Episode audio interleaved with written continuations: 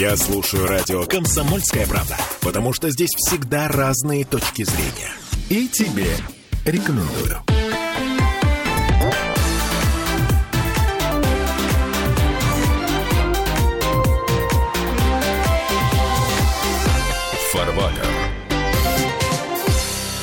Дня без праздника, что называется.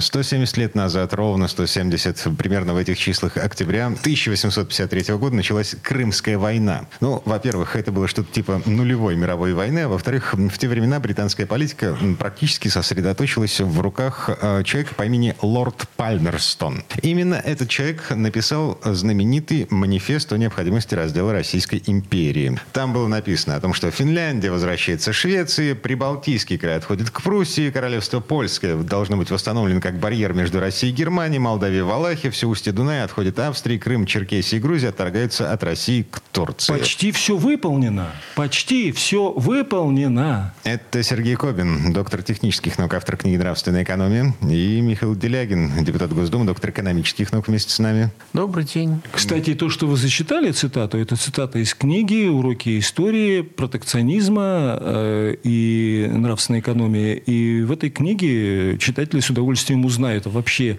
откуда что берется-то, и в чем ча- причина. В частности, откуда возникли экономические претензии, которые привели к Крымской войне, к нулевой мировой. Я вот- Экономические претензии к Да, России. я свою версию рассказываю таким образом, что Николай I, когда отозвал своего сына Александра II, который публично, ну, было, было предъявлено, что у него особые отношения с э, королевой Викторией в Англии, когда он там был, и Виктория Ну, рассчитывала, что он женится на ней. Весь английский свет рассчитывал, что он женится, но поскольку Виктория была незаконнородена, то для Николая I это помимо того, что это не вписывалось а, в геополитические схемы, это был лютый позор. Так что Виктории пришлось срочно выдавать замуж за ее двоюродного брата, просто вот в паническом, панической Ну, там скорости. еще было интереснее по официозу, что э, якобы как бы прислуживать стал бы Александр II в этом случае Виктории. То есть это было По бы не английским нормам, да. да, это было бы не просто, а и так далее. Поэтому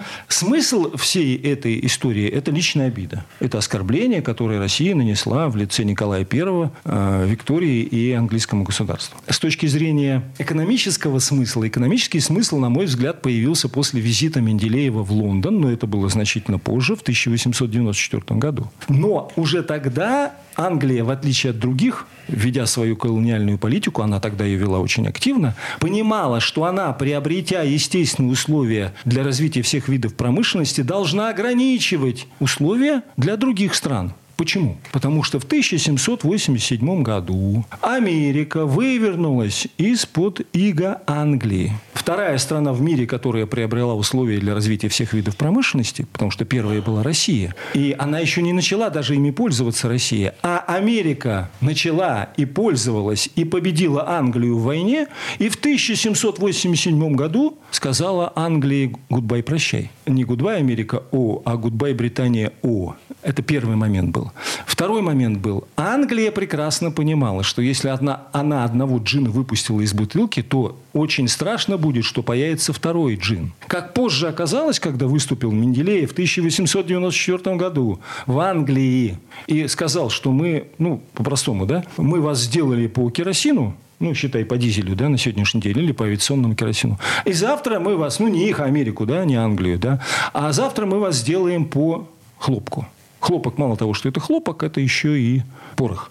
Но этого мало.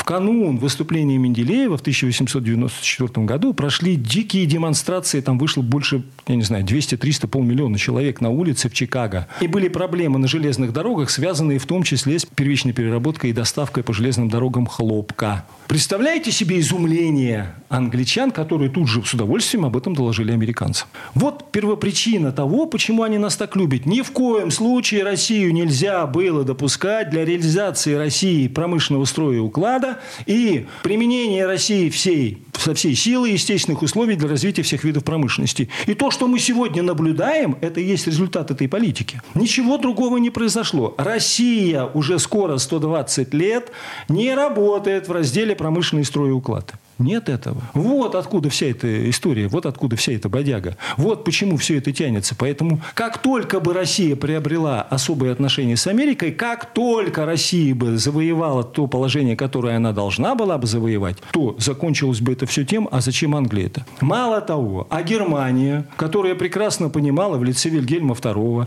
в 1894 году, что как угодно нужно отменить этот тариф, который начал работать в 1891 году. Кстати, это первый торговый договор, на основании которого были все другие торговые договоры. А потом нас, как э, я люблю выражение «лох, простейшее растение душистое», завели во Всемирную торговую организацию, которая раньше называлась, как там, э, генеральная по тарифам, там что-то а такое. Генеральное соглашение по тарифам и торговле. Вот, вот, вот. Тариф от слова 93 тариф, года. таможенный тариф, как любит комментировать всегда Дмитрий. И это привело к тому, это привело к тому, что Россию со всех сторон опрессовали, интересы совпали и Германии, и Англии, и Америки. И эти интересы из-за непонимания, они сохраняются до сих пор. Так, И но... я должен все-таки еще уточнить, что корни английской русофобии, англосаксонской, значительно шире, глубже. Потому что э, принципиальным подходом Англии, как страны, которая не имеет своих природных ресурсов для развития промышленности, заключается в уничтожении всей возможной конкуренции в Европе, в превентивном уничтожении. И поэтому все попытки объединения Европы вызывают э, очень резкую английскую реакцию. Первая попытка была сделана Наполеоном. И когда мы взяли Париж, э, Банкстер и Сити исходили из того, ну сейчас мы с русскими договоримся, и раздробим Европу на огромное количество крошечных средневековых княжеств, чтобы они не могли друг с другом взаимодействовать. Ну, как Австро-Венгрию после Первой мировой войны разорвали на государства так, что промышленные центры были в одних государствах, а зоны производства сырья были в других государствах. И чтобы они были друг с другом не связаны, еще и враждебны друг другу. А Николай I э, не думал вообще, извините, Алекс- Александр I, он про экономику не думал, а он был англоманом, но он исходил из того, что ну как бы вот хочется империи. Это вот нормальное устройство мира, империя. Поэтому он совершенно не понимая, что он творит, он отказал банкстерам Сити вот в этом вот мелком нарезании Европы на мелкие клеточки. Те очень сильно обиделись. А в 848-849 годах они подготовили новую волну революции, разожгли национализм по всей Европе. Была так называемая «Весна народов». Идея заключалась тоже в том же самом, чтобы раздробить, максимально разрушить все территориальные целостности в Европе, ну, чтобы банкир мог владеть маленьким государством снаружи. И опять не получилось, и опять эту попытку сорвал уже Николай I. И вот ответом на это была уже Крымская война, по итогам которой Россия, главный результат Крымской войны, Сергей Викторович, помните? Ну а как же? Скажите. Россия была обязана ввозить иностранные товары фабрично-заводской промышленности беспошлино. Да. А То, что флот там нам запретили, это все чепуха. Главное, они чего хотели добиться и добились. И добились. Кстати, как и сейчас. Как и все вот эти 36 лет. Это сказка про белого бычка. Мы ввозим сюда, как проходной двор, товары фабрично-заводской э, промышленности иностранного производства с низкой пошлиной или вообще без пошлины. Да. А вот не очень люблю Николая II, но должен отметить, что смертный приговор ему был выписан англичанами и французами в 16 летом 16 года, когда Антанта, ну, дело шло уже к победе над континентальными державами в Первой мировой войне, и англичане и французы предъявили ультиматум России, что вы обязаны будете открыть свой рынок для наших товаров. А он на тот момент был закрыт. А, ну, он, он был открыт, но идея была в том, чтобы открыть еще сильнее, чтобы вот снять все мыслимые ограничения. И прогнивший царский режим сказал, не-не-не, мы этого не особо хотим, не надо, мы так не договаривались. После этого Николаю II был выписан, по сути дела, смертный приговор. который и говоря, был... маленькая смысле, ремарочка. финансирование революционных э, движений Не, настроений, не, завоз... финансирование революционных настроений шло и до этого.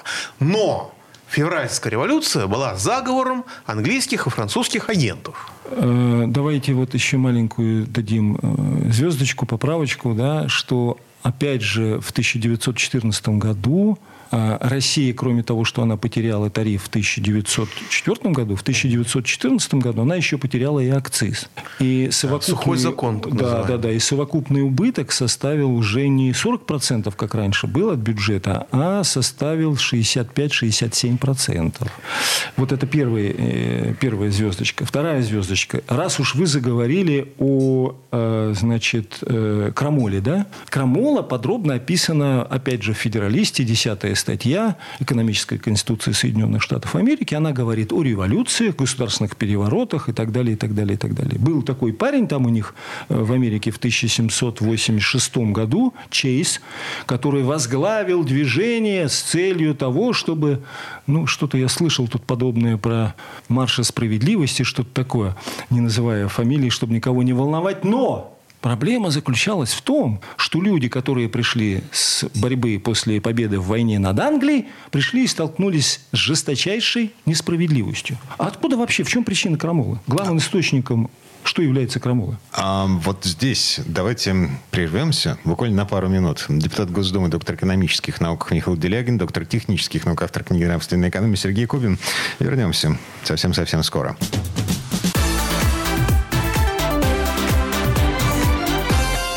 Фарбатер.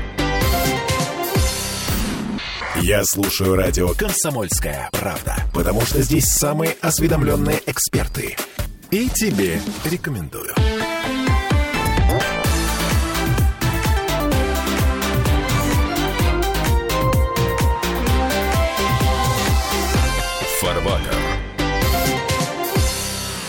Мы вернулись в петербургскую студию радио «Комсомольская правда». Я Дмитрий Делинский, депутат Госдумы, доктор экономических наук Михаил Делягин, доктор технических наук, автор книги «Нравственная экономия» Сергей Кобин. В предыдущей четверти часа мы остановились на вопросе, а что такое крамола в контексте эм, цветных революций, к- технологии которых на самом деле началась еще 300 лет тому назад. Да, да, да. Поэтому главным источником смут, заговоров в обществе всегда является неравномерное распределение собственности. Так, логично. Поэтому, вот смотрите, интересная штука.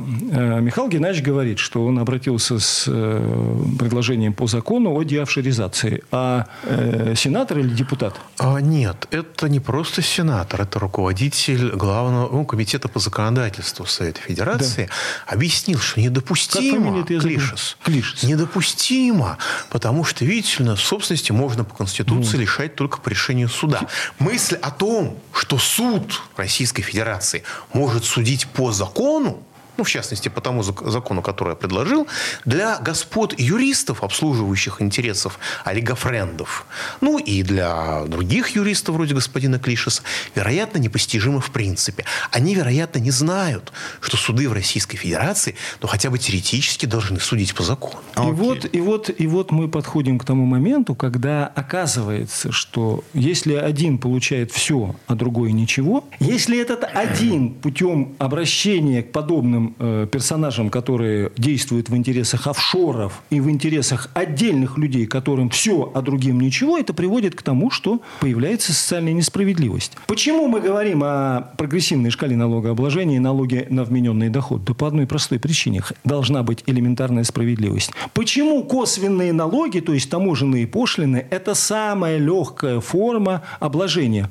Потому что тот, кто потребляет, Хочешь ты дорогую сумочку, дорогую машину, дорогой телефон, дорогой, ты платишь за это. Платишь, если это не отечественного производства, а отечественного производства у нас нет, значит, ты платишь таможенную пошлину. Отлично. И ты несешь нагрузку. Я прихожу в строительный магазин для того, чтобы купить анкер. Мне нужно повесить полки в кладовке. Я вижу анкер за 200 рублей. А дешевле нет. Так. И за 200 рублей он, потому что он китайский. Вводим повышенные пошлины на импортные железяки, э, применяемые при строительстве, и этот анкер будет стоить не Нет. 200, а 400. Дмитрий, Нет. ну мы уже 50 раз на эту тему говорили на примере Фиата 500. Говорили? Говорили. Повторяю еще раз. Для тех, кто забыл, и для радиослушателей. Повторяю еще раз. Фиат 500 в э, 2012 году стоил 14 тысяч евро. Курс евро на тот момент был 42 рубля за евро. В рублях он был полмиллиона рублей. На сегодняшний день, благодаря нашим расчетам, этот Фиат стоит при цене 14 тысяч евро, стоит полтора миллиона рублей. Применяем пошлину к Фиату, который стоил полтора миллиона рублей по курсу 42, мы получаем, 50% мы получаем, он стоит в два раза дешевле, чем сегодняшняя цена. Какие еще комментарии? Поэтому Значит... эта задача решается нивелированием с помощью курса рубля. Воровать-то хватит. Приведите в чувство Центральный банк и коммерческие банки. Кстати, обратите внимание, какие стал делать заявления Костин после того, как поработал недельку-другую в объединенной судостроительной компании. Он стал говорить, нужно ограничить вывод и не только валюты, но и рублей за границу. Человек прозрел очень быстро. Почему? Почему? Потому что он столкнулся с тем, что происходит. А есть разница между банком и э, промышленной корпорацией. Еще и какая разница? Еще как и какая? между тем, кто стреляет, и тем, в кого стреляют. Так. Поэтому возникает вопрос в связи с Крамолой и в связи с персонажем э, из комитета э, Совета Федерации Клишесом, да?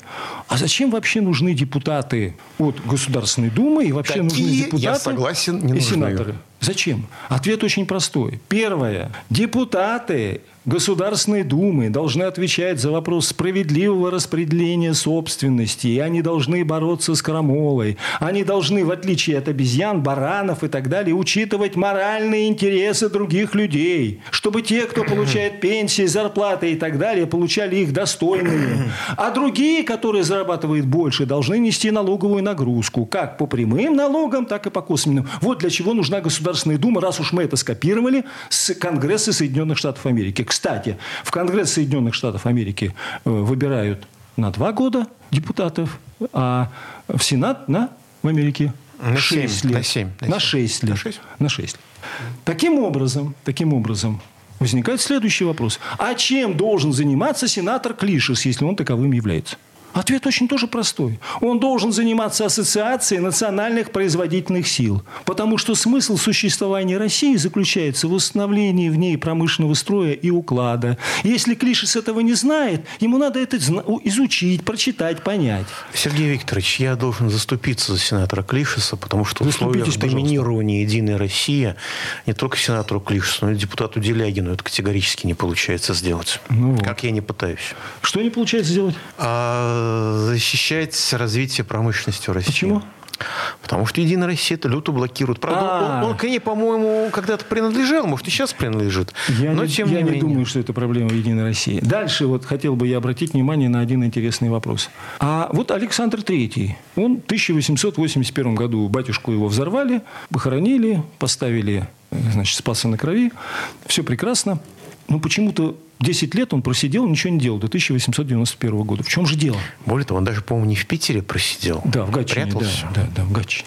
Почему? Он ничего не делал. Он сидел и ждал чего-то. И вдруг в 1889 году к Вышнеградскому министру финансов, который тире нынче назовем его э, Мишустиным, зашел его приятель Дмитрий Иванович Менделеев. И они стали разговаривать о таможенном тарифе на товары химической промышленности. Закончилось тем, что появился через два года, в 1891 году, э, толковый тариф. И государство стало развиваться как ракета. Не, вот, не как самолет, а как ракета.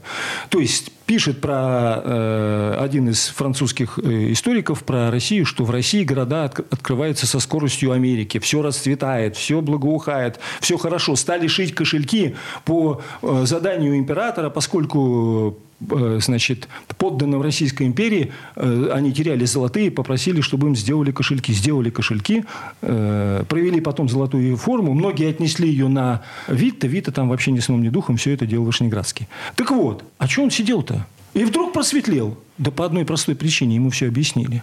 Но вся эта история длилась у нас с 1891 года до 1904 года. И вот в следующем году 120 лет, а мы не занимаемся покровительственной промышленностью. А почему? И следующий вопрос. А почему составляющими дееспособности президента является реализация национального единства, продолжительность пребывания на посту и достаточные ресурсы для его поддержания и компетентность? Пожалуйста, кто хотите, я предоставлю право ответить на эти вопросы. Слушайте, я теряюсь. Я э, не политологи, не экономикой не, не занимаюсь в, в профессиональном смысле. Да? Вот. Вы тоже теряетесь? Угу. Я не теряюсь. Федералист пишет нам об этом, десятый. Два типа политиков существует. Посредственные и великие. Можно предположить, что великие не сведут себя ни к бедным, ни к богатым. Кстати, у нас сегодня президент, он в чьих интересах больше трудится? В интересах бедных или богатых? В интересах России. России. Видите, как хорошо. Вот это отлично.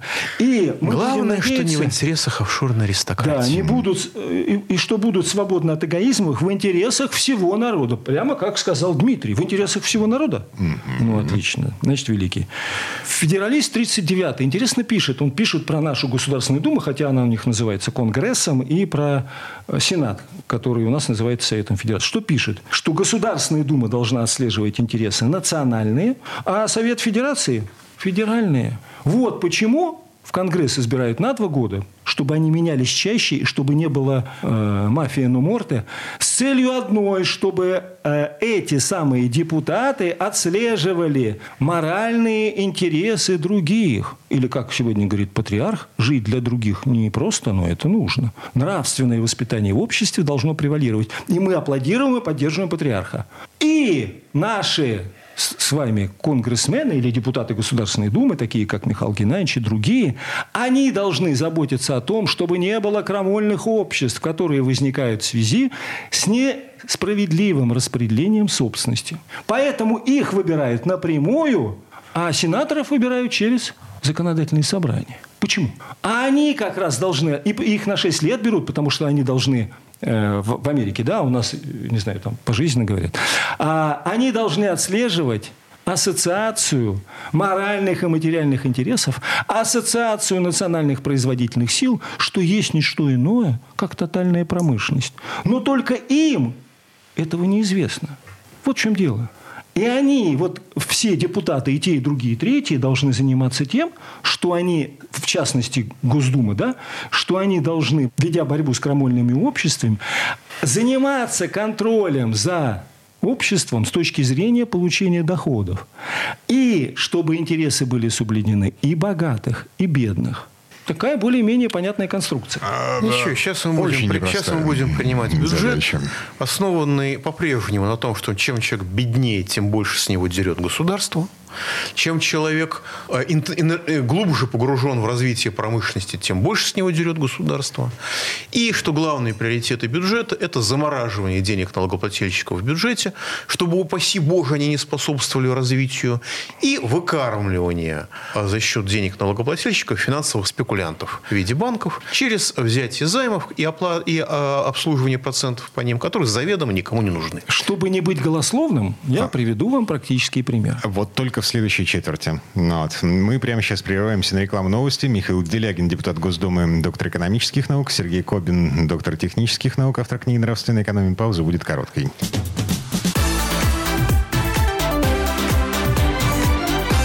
Фарбатер. Попов изобрел радио, чтобы люди слушали комсомольскую правду. Я слушаю радио «Комсомольская правда». И тебе рекомендую.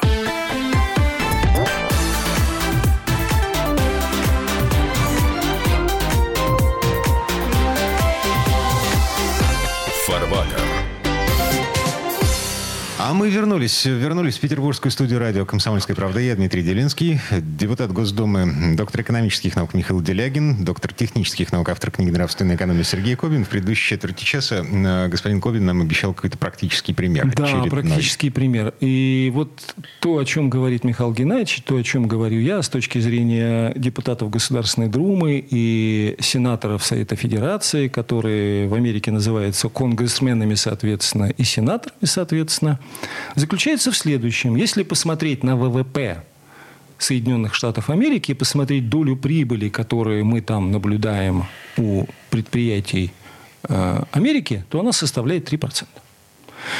Соответственно, на порядок отличается э, величина в большую сторону ВВП России – прибыли, которые получают наши предприятия, включая такие, как Роснефть, Ростех и так далее, и так далее. Ну, Ростех еще ладно. Роснефть и Газпром и прочее.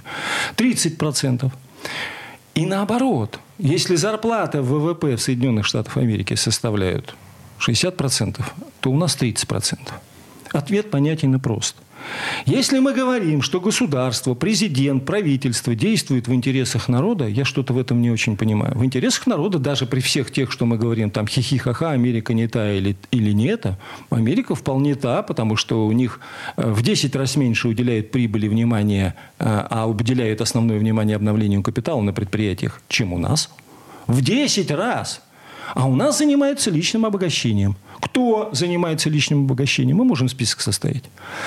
И наоборот, зарплатная схема у них такова, что у них ровно в два раза отдается процент больше из ВВП на, зараб, на заработную плату людям, нежели чем отдается у нас. Но ну, в чем так... же причина? Да, им просто удобнее так. Социальная, какое удобнее? Социальная несправедливость. Вам удобнее, когда вам в два раза больше зарплаты будут платить или неудобнее? Мне удобнее, моему работодателю неудобно в принципе, но если со- государство создаст такие условия, что ему будет удобно платить мне высокую зарплату, э, то он будет платить. Вот для этого и нужен нужен двухпалатный парламент, который должен отслеживать ваши, тире, как народные интересы с целью того, чтобы вы не прибыль платили кому-то, а платили себе зарплату в два раза больше, по примеру Соединенных Штатов Америки.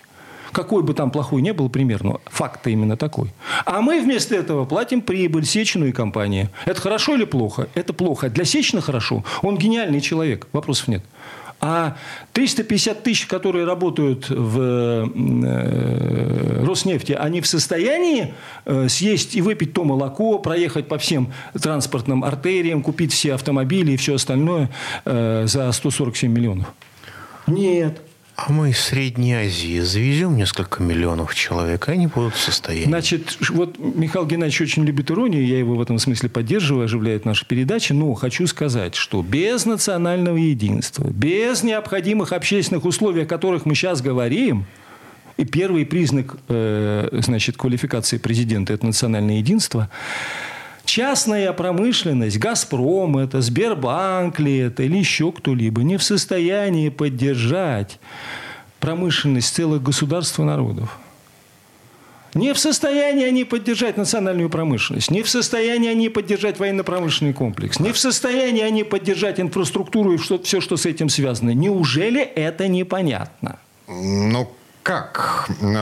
Ну как, продали сырье и все. Мы как плохой собственник. Мы продаем постоянное имущество. Способность создавать богатство во много раз важнее самого богатства. Мы постоянно продаем богатство, полученное не нами и даже не Советским Союзом. Потому что естественные условия для развития всех видов промышленности сформировались в 1654 году после Переяславской Рады. Да и до этого они уже были почти сформированы. И все выходы к морям, и все разговоры на тему э, Крыма между э, князем Таврическим и Екатериной сводились к тому, президент приводит не кто-либо, с, э, с чувством, с пониманием того, что будет стыдно и обидно, если мы могли и не сделали с Крымом. Прекрасно. Выход к Черному морю не менее важен был, как выход к, э, к Балтийскому морю и ко всем морям и океанам, которые мы имеем, и к водным путям доставки доставки и так далее. И все это совокупно, все виды сырья и прочее, прочее, прочее, все это определяет естественные условия для развития всех видов промышленности. В этом главная цель-то была. А мы имеем все естественные условия для развития всех видов промышленности, а ведем себя как э, значит, э, наркоман или, или напившийся родственник, который прогуливает имущество, которое досталось ему в наследство. И даже не от Советского Союза. И даже не от Советского Союза. И вся эта бодяга тянется с 1904 года. А мы ничего не делаем. Вот почему в 1000, кстати говоря, в 1982 году Юрий Владимирович Андропов, он прибыл э, сначала на предприятие и заявил на промышленной Москвы, и заявил, что а мы в Москве или везде мы можем дать вам только то, что вы сами производите, не понимая, что такое тариф. Не понимая, что можно было дать все, и джинсы, и кроссовки, и все, что хотите, и все-все-все из мирового промышленного производства, если бы они понимали, что такое тариф. А тариф не работал. Это первое. И второе. Сам Юрий Владимирович в 1982 году, а мы, говорит, не понимаем, что делать в экономике экономики. Но они это не понимали, но мы-то сегодня с Михаилом Геннадьевичем все объяснили нашим истуканам правительстве. А толку-то? А у них все НДС. Какой НДС? А у них все, значит, э, э, госуслуги. Для чего? Автоматизировали. Что? У нас логарифмическая линейка представляется как какой-то особый, как полет в космос. Ну да, вы умеете измерять хорошо. Вопрос объективности этих измерений еще ладно. Но главное другое. Где промышленность-то? Это же позорище. Сидят на заседании правительства, а у них заставки стоят Bosch. Кто-то услышал на нашей передаче, видимо, залепили их, поставили другие без названия беленького цвета. Ну, что такое? Свое-то будете производить? Нет. Почему? А они сказали, что вы сказали, что мы сказали. И вот, э, ну, оно не надо, но мы подождем потом, тогда вот это. А что? А сейчас пока налепим на китайскую наклейку. И это будет якобы имитация промышленной деятельности. Имита... Э, наш мэр города Москвы говорит, а «Москвич» – это будет главный завод Москвы. У меня один вопрос. Надо спросить у Собянина. А он знает, чем завод отличается от фабрики? На заводе предусматривается химическое преобразование вещества – а с москвичом никакого химического преобразования вещества нет. Там только наклейку делают. На самом деле это сборка. Это, по большому счету, фабрика, даже такая примитивная мануфактура. Кустарное производство. Даже не производство, ничего не производит. Утро у них начинается. Это жак. Через час это уже сборка москвичи. Или москвич-6, или 3. А к обеду это уже производство. Полный цикл. Врут, не краснеют вообще. А где добавленная стоимость-то? В Караганде. То есть где? Нигде. Ее нет. Она... А чем мы хотим? Ну, почему же в Казахстане? Нет, Караганда нет, в Казахстане? Не, ну, Караганда в Казахстане. Но в, э, в данном случае в Китае. Да, да, да. В Сергей Ильич, ну я должен защитить, э, защитить наших имитационных Это, руководителей. Потому что, во-первых, вот вы сказали про химическое преобразование вещества. Я думаю, те из них, кто успел сдавать ЕГЭ, они уже не знают, что это такое. Для них это просто вот пустое сотрясение воздуха, звук. А с другой стороны, как сказал Андрей Михайлович Макаров, председатель бюджетного комитета Госдумы, Господи. выдающийся на самом деле человек, очень умный, все очень проницательный. Он сказал, после того, как мы подчинили Росстат Минэкономразвитию, нам по плечу любые показатели. Поэтому поставят задачу нарисовать статистику, нарисуют – и будет у нас промышленный рост такой, какой нужно. Кстати, за январь-июль у нас промышленный рост официальный 7,7%. Причем все в это уверили до такой степени, что госпожа Набиулина даже начала его немедленно душить и давить ослаблением рубля. Так, и на всякий случай напомню, у нас в августе впервые в этом году профицитный бюджет, доходы бюджета превысили расходы. Да, а если будет 120 рублей за доллар, то у нас вообще будет профицитный год. Надеюсь, что не будет. А если 150? Боюсь, мы окажемся в близости к коммунизму. Я бы сказал, в опасной близости к коммунизму. Долой промышленность, даешь, как вы сказали, что у нас? Даешь профицит. Даешь девальвацию. Даешь профицит. Да, это вот я... И высокую процентную ставку. Извините, у меня руки устали поднимать табличку сарказм после каждой вашей фразы. Ну... А это не сарказм, это государственная политика. Где здесь сарказм? Простите, что из того, что мы сказали, не является государственной политикой? Мне очень хочется верить в то, что в недрах центрах нашего государства, в центрах принятия решений есть люди, которые соображают, что они делают, зачем они делают и каким последствиям это может привести. Офшорная аристократия прекрасно это понимает. А, вера – это подвиг духа, обличающий вещи невидимые.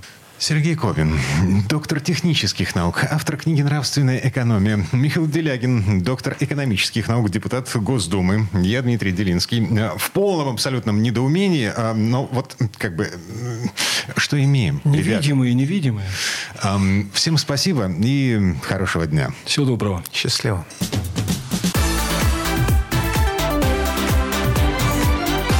Фарбата.